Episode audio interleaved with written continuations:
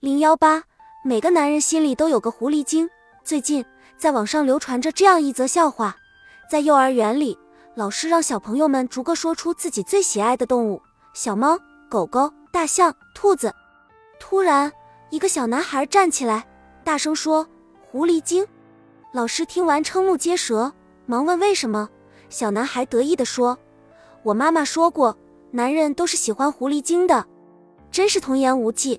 小男孩不经意的一句话，道出了中国男人心中潜藏了几千年的秘密——狐狸精情节。其实，男人梦想狐狸精，就像女人做梦遇到白马王子一样，都希望得到只属于自己的另一半。只不过，文明社会被男人执掌了数千年大权，最后把狐狸精给专利化了。在偌大庞杂的动物世界里，狐狸的优美和聪明有目共睹。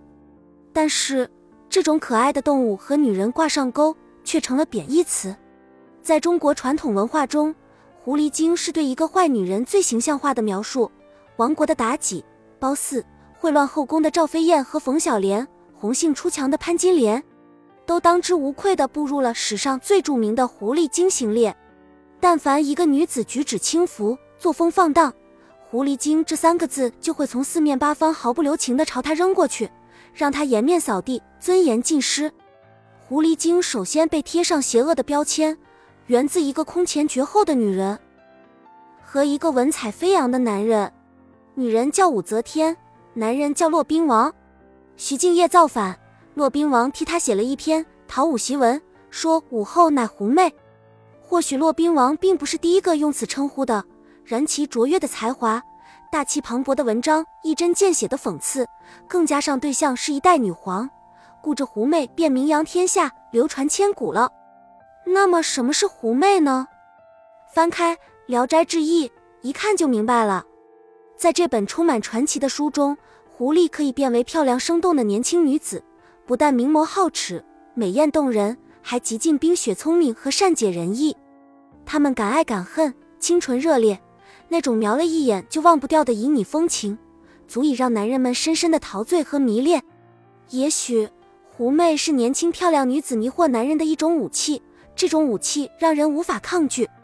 就像书中讲的那样，当男人遇见一个狐女主动向他投怀送抱或暗送秋波时，这个男人就找不到北了，就不知不觉地陷进去，就鬼使神差地爱上了她。其实，男人喜欢狐狸精。就是喜欢女人本身。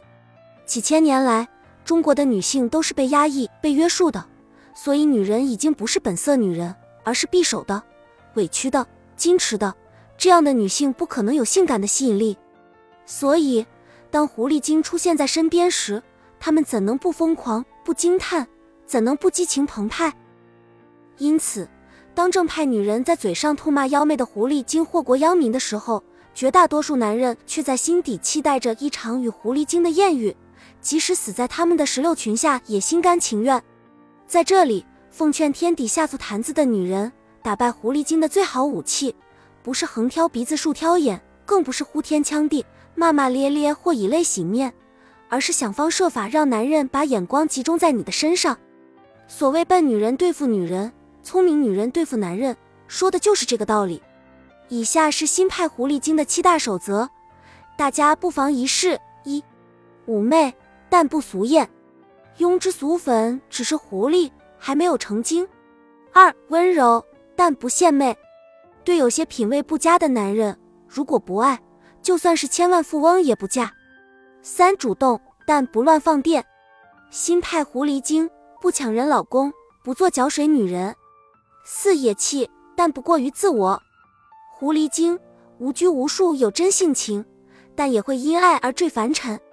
五聪明，但也知藏拙。狐狸精理解世态人心，尤其了解男人，因此他才更懂得尊重男人、爱男人。六爱钱，但不贪婪。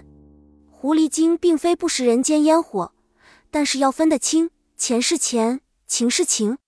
七坏，但只坏一点点，仅限于撒娇捉弄人。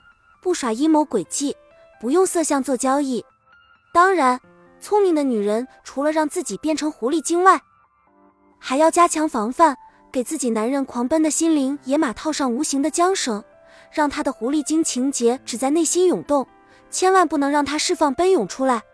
只有对男人仔细调教，用理智和冷静控制他心中那匹非分之想的野马，才能确保天下太平。本集已经播放完毕，感谢您的收听，喜欢请点赞关注主播，主页有更多精彩内容。